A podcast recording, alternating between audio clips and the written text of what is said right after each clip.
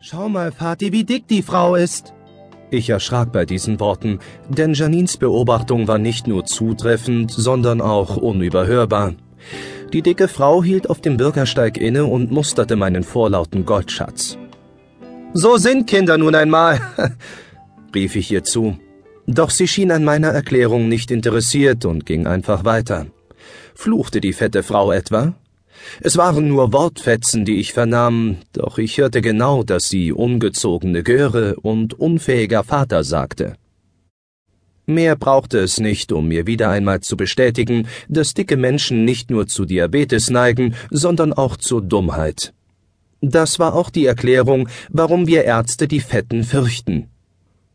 Als Zuckerkranke würde die jetzt noch fluchende Frau später viel Insulin brauchen, so viel war sicher und spätestens dann würde man sich wiedersehen. Wir Mediziner beobachten solche Verläufe zur Genüge, Grund genug also auch für unser entsprechend geringes Erbarmen. Was die Menschen nicht kennen, das können sie auch nicht leiden, heißt es bekanntlich. Das traf leider auch auf die Kinder und ihre neue Umgebung zu, in dem wir von heute an wohnen würden. Janine und Kendrick waren während des ganzen Umzugs missmutig gewesen. Sie nörgelten und stritten ohne Unterlass. Mir ist es blöd, meinte Kendrick alle fünf Minuten, und dazwischen forderte Janine immer wieder, ich will zurück nach Hause. Ich drückte beiden eine Schachtel von kindgerechter Größe und mittelschwerem Gewicht in die Hand und schickte sie zu ihrer Mutter ins Haus. Aus den Augen, aus dem Sinn, sagte ich mir und hiefte die letzten Kartons aus dem Kofferraum. Dem Geschrei der Geschwister folgte ein dumpfes Poltern und Klirren sowie das sich anschließende Meckern meiner Frau. Dank der angelehnten Haustür konnte der Lärm aber nur gedämpft nach außen dringen, somit vermochte er meine Nerven auch nicht weiter zu strapazieren. Ich nahm die unverhoffte Ruhe zum Anlass, eine Pause einzulegen, also warf ich den Kofferraumdeckel des Kombis ins Schloss, lehnte mich an die Beifahrertür und betrachtete unser neues Haus. Genau genommen war es nur ein Reihenhaus, und neu war es auch nicht mehr. Aber immerhin, dachte ich, wie zur eigenen Bestätigung, ein Hausbesitzer ist ein Hausbesitzer. Das konnte heute wirklich nicht jeder von sich behaupten, und so griffen wir vor zwei Monaten auch kurz entschlossen zu, Kerstin und ich. Bei dieser soliden Bestandsimmobilie machen Sie nichts falsch, hatte der nette Makler uns versichert. 40 Jahre sind doch kein Alter für solch ein Haus, hatte er zudem noch gesagt. Das stimmt, hatte auch ich damals sofort gedacht und vor allem mich selbst gemeint. Während mir diese Gedanken durch den Kopf gingen, schaute ich an mir herab. Ich musterte meine Turnschuhe, die ich beim Joggen immer trug.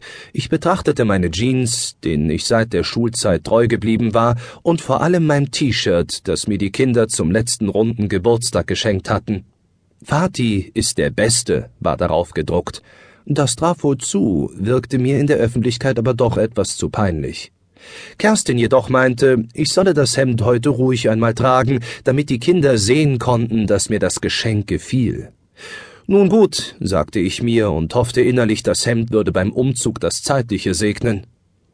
Ein Nagel, an dem ich wie zufällig hängen bliebe, der sollte sich doch finden lassen. Ich gefiel mir in meiner männlichen Skrupellosigkeit.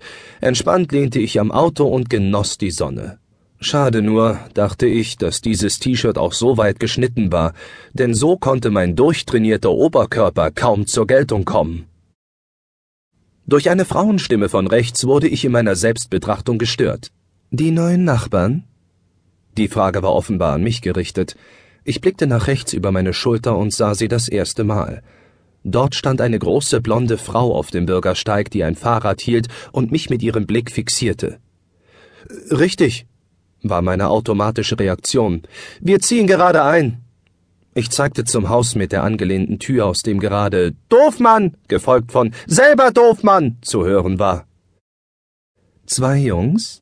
fragte die attraktive Erscheinung, wohl in Bezug auf die Beschimpfungen. Nein, nein, erwiderte ich schnell. Es ist ein Junge und ein Mädchen. Sie lächelte mich an, zögerte allerdings mit ihrer Entgegnung. Schließlich sagte sie, wie schön. Mir lag es auf der Zunge zu sagen, ah, manchmal schon. Dann unterließ ich die Bemerkung aber doch, ich wollte diese erste Begegnung nicht mit unangebrachtem